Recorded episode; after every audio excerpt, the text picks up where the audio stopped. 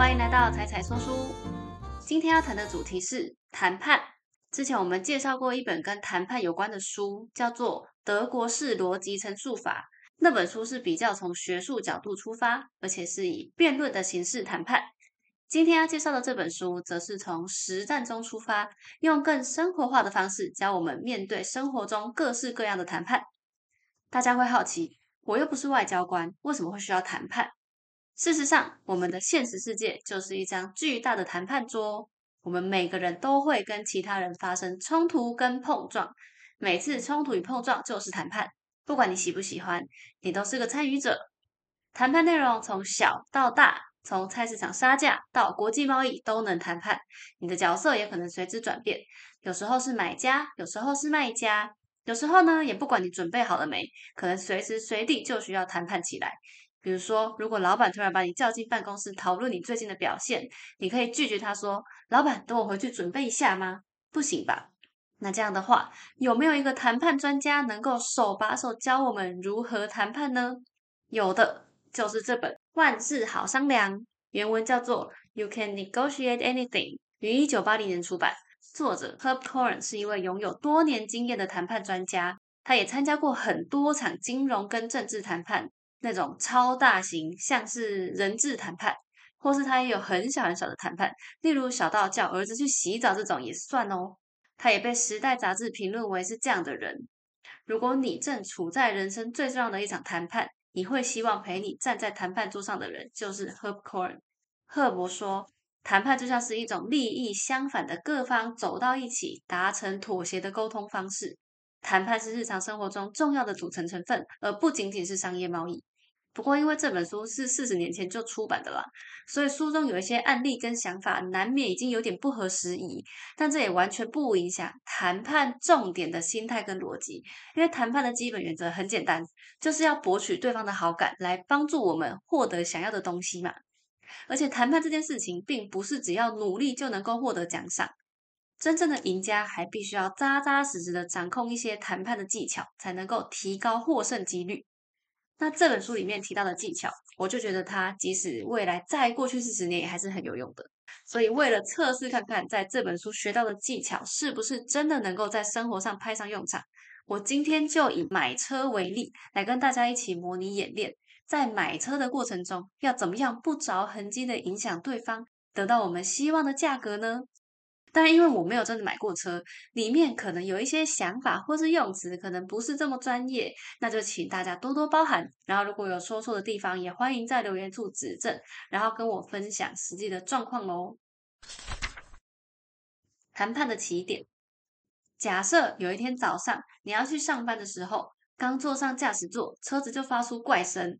这已经是这礼拜第三次发出怪声了，而且这是一台快要二十年的老车，花钱修下去也不是很划算，何况也不一定修得好。终于要来认真评估一下换新车这个选项了。因为每天都需要开车上班，所以你有时间压力。下班后，你马上就带着太太，或是跟先生一起带着小朋友一起来到展示间。你们对车子的需求蛮明确的，需要大空间，小孩想要有天窗，老婆重视副驾的收纳空间。几个条件的加总之下，大概就是眼前你们看到的这台车了。只不过现在有一个很大的问题是，它的标价比你的预算多了好几万块。这个标价可是白纸黑字印在行路上，看起来很专业。这时候有一个业务员慢慢走过来，询问你说：“需要帮忙吗？请问你要怎么面对他呢？”先暂停一下，在正式谈判开始之前，你必须要先明白一件事情。有很多可以谈判的事情，并不代表我们就一定什么都要谈，因为谈判是需要承受风险的。如果处理不好，不仅费心费神，还有可能蒙受损失，伤害双方的情感。所以在评估是不是要进行谈判之前，记得先问自己以下三个问题：第一个问题，在此特定状况下，我能否舒适自在的进行谈判？第二个问题，谈判能满足我的需求吗？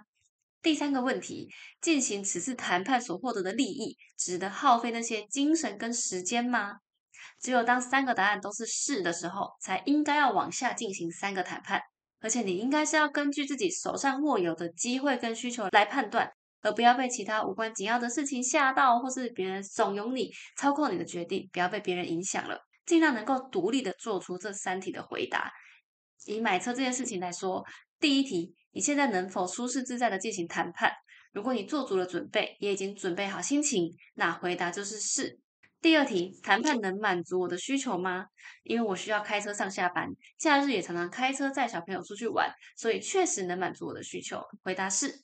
第三题，这次谈判的利益值得耗费精神跟时间吗？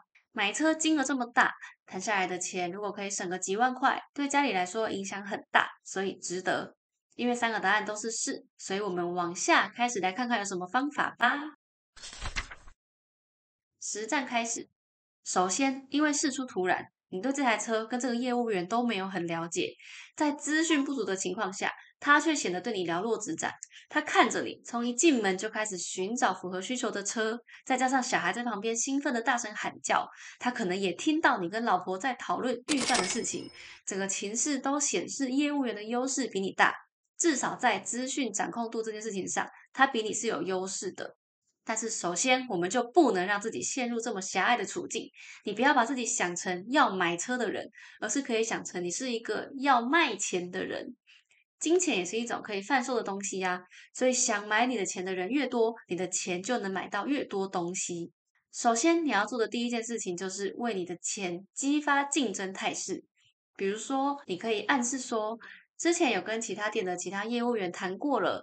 别人有提供了优惠价给你，但你想要再多看看，竞争对手的业务也很想要你的钱。这个事实一出来，马上就提供助力。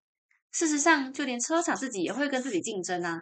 你看看他们自己就推出了各种不同价位的车型，所以你可以试着把注意力转移到其他车型上，开始谈谈其他价位更低的或是价位更高的车型，然后你就可以转换你们两个的情势，开始正式谈判喽。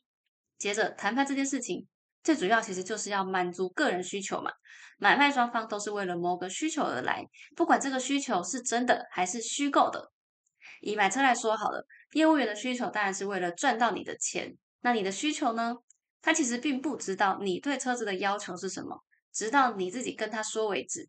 所以你可以用一些方法传达你的需求，例如可以问他这台车有什么颜色呢？他如果回答说总共有黑跟白两种颜色。你听完可以故作惊讶的说：“哈，你们颜色这么少哦！我之前去看其他竞品相同规格的车子都有更多颜色诶，你们颜色这么少，希望可以在价格上也做一点调整。当然，颜色只是举例，重点就是要让对方感受到他没有办法全部满足你的需求。那表达需求的另外一个方式就是可以讨论到某一个功能，你可以问他说：这台车后座也有冷气吗？对方就回答。”有的，我们前后座都备有冷气，后座的人也不用怕吹不到冷气哦。你注意到了吗？业务员这时候对你的需求做出了完全没有根据的假设，你马上反击这个错误假设，说那就麻烦了，我有一个小孩气管不好，不能常吹冷气，你可不可以帮我把这个冷气拆掉？对方可能会很傻眼的说，冷气在出厂的时候就装在里面了，不能拆啦。那这时候你就可以表达，哎，那价格上是不是可以有所调整呢？当然，这个过程尽量不要表现的像 OK，像是在挑战他。我们只是要针对功能跟需求进行讨论，因为你的需求没有充分获得满足，所以业务员的需求当然也不应该完全被满足啊。那什么时候有特价销售呢？你也可以问他说，什么时候将会有特价活动，或是换个问法，我错过特价期了吗？表达说，虽然现在不是特价期，但是未来会有特价喽。或是说特价打折的时间已经过了，但你也不能因为我错过了特价时间就受到惩罚嘛。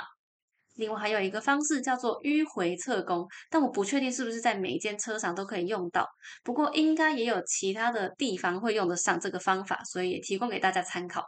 像有些车厂好像会收购二手车，你就可以跟他讨论旧车换新车的折扣。表达你的旧车状况也很好哦，只要换一些零件就可以正常上路了。他如果给你优惠价的话，你就把你的车便宜卖给他。你也可以先撇下原本正在讨论的价钱话题，转而去讨论其他跟价格无关的小事，例如这一代的车比起前一代在功能上是不是有什么增减啊？这些增减是否也影响了定价？那是不是就可以去感受业务员在哪些功能、哪些地方，它其实是有弹性的，可以在价格跟功能上做一些调整，再来要求他给你折扣。还有一个在谈判很有效的魔法咒语，就是如果这边大家可以脑洞大开，发想一些有创意的问法，例如说，如果我朋友下个月也来买一台车呢，价格就不一样了吧？如果我不需要这些功能的话，会不会影响价格？如果我连保险也跟你一起买呢？等等的，你可以想各种各式各样，甚至连他都没有想过的问题。虽然这样连珠炮的发问不一定可以精准的问到目标，但是对方也有可能在回答的过程中就不小心自己提出对你有利的回应。也许你真的也问到了某个问题点，他真的可以提供折扣给你。所以大家不要害怕多问，问问题就对了。不过要记得，在提问过程的态度是要表现出和善，甚至是说你其实不懂，你是真的需要他帮忙的这种态度，千万不能假装自己什么都懂。之前我自己在当业务的时候也有这样的感受，一开始会有一种迷思，是觉得官大学问大，然后身为厂商就应该什么都懂，或是至少要假装自己什么都懂。但其实这并不会让别人对你感到特别亲切或是特别尊敬，反而当他们发现你有哪里有一点点不懂的时候，你的形象就跌落谷底了。所以还不如一开始就表现的需要帮忙，谦虚的接受别人的帮助，会显得你更有人性，他们也更愿意听你说话。事实上，作者在参与谈判的过程中也有发现，在谈判的时候，笨蛋反而常常赢过聪明的人，口条欠佳的也常常赢过口齿伶俐的。在很多时候，弱点反而可以变成力量。例如，当我们在跟小朋友或是说话比较慢的人谈判的时候，我们可能下意识会放慢速度，甚至多说几遍，可能潜意识不想占他们便宜，或是想要帮助别人，甚至连我们自己都没有发现自己的速度降低了。所以大家偶尔也要训练自己，在符合特定目的的时候坦然示弱。我就是不懂，我在这里比不上你，这样也可以激起对方想要帮助你的本能。如果你有时间的话，就可以善用最后通牒这一招，但前提是你也必须要投入足够的时间。大家先来设想两个情境哦。第一个情境是你今天时间有限，不想进行谈判，直接走进去就跟身边最近的一个业务员说：“你要卖这台车吧？我刚好也要买，现在我给你这个价格，可以就成交，不能我就走喽。”你觉得他二话不说降给你的几率多高？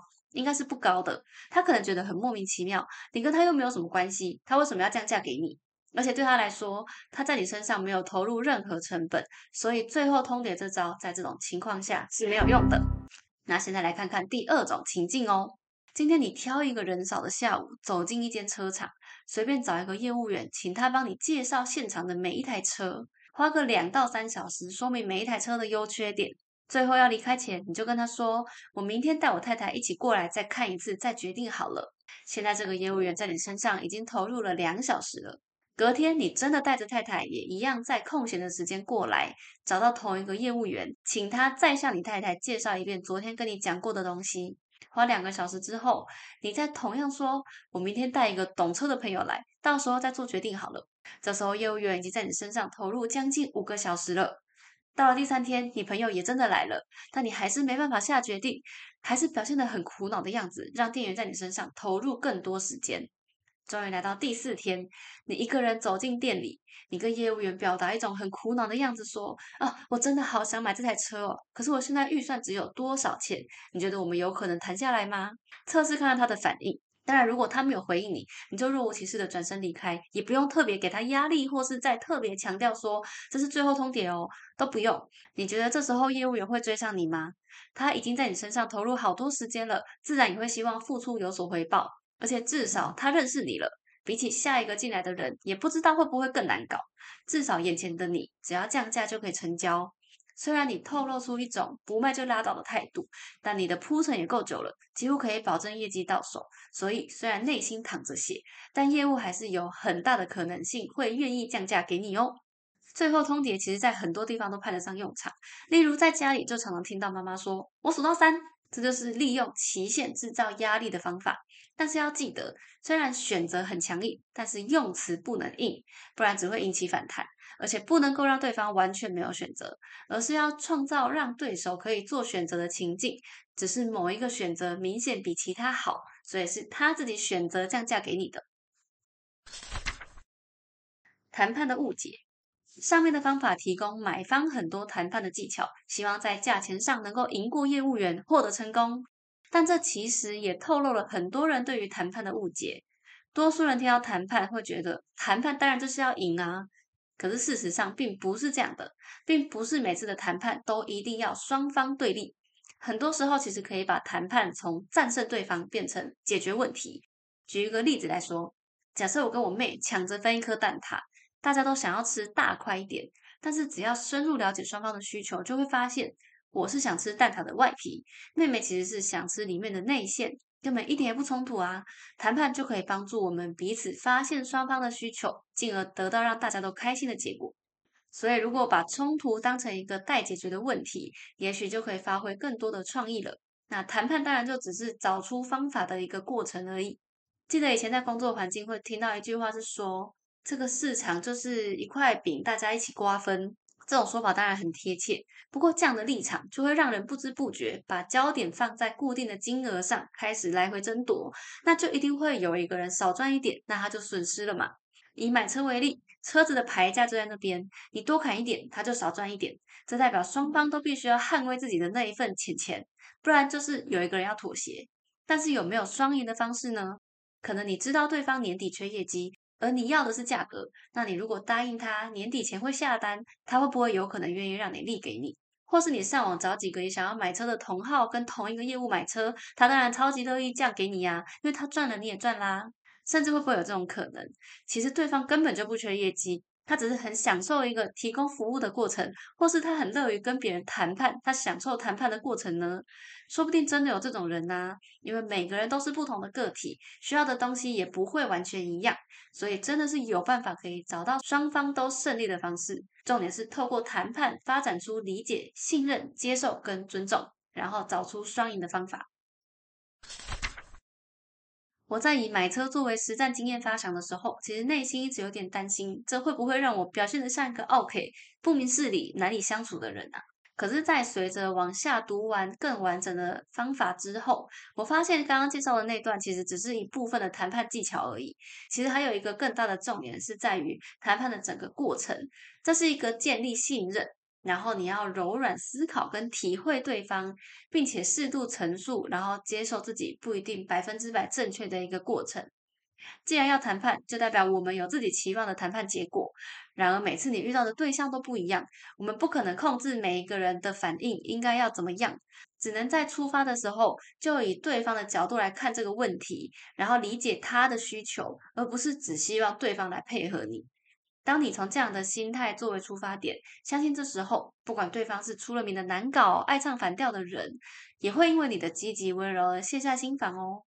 以前我去跟客户议价的时候，都会很紧张。议价其实就是一个很标准的谈判，双方会约定好一个时间坐下来，然后来来回回的攻防。但是主管都会教我们，其实议价当天只是演一场戏。早在那之前就应该要做好准备，提前了解对方的需求、预算，甚至是竞争对手的底牌等等，这些都是建立在人跟人之间的信任跟了解之上，并且以一个默契的方式存在一些资讯交换。正式议价当天，当然双方还是会有一些攻防，但是彼此知道双方的底线，你就能够协调出中间大家都可以接受的成果，而不至于让整个谈判破局。下次再来。所以谈判其实真的很好玩，这本书里面还有很多很有趣的谈判故事，也非常推荐给大家来看。再跟大家分享一个书中我觉得很有趣的故事。这个故事呢，它是用来举例一个提高层级的这个谈判技巧，就是说你谈判的对象要找对人，要找到一个可以做决定的人。有一天，作者他说他去出差的时候，他飞到墨西哥，然后他在那边也已经预定好一间饭店，那个饭店也接受他的预约喽。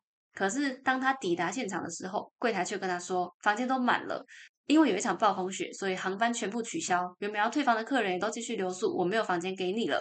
这时候他跟柜台怎么样讲都没有用嘛，主要可能有一些语言问题，再加上对方也没有真的那个做决定的权利，所以他就要求要见到经理。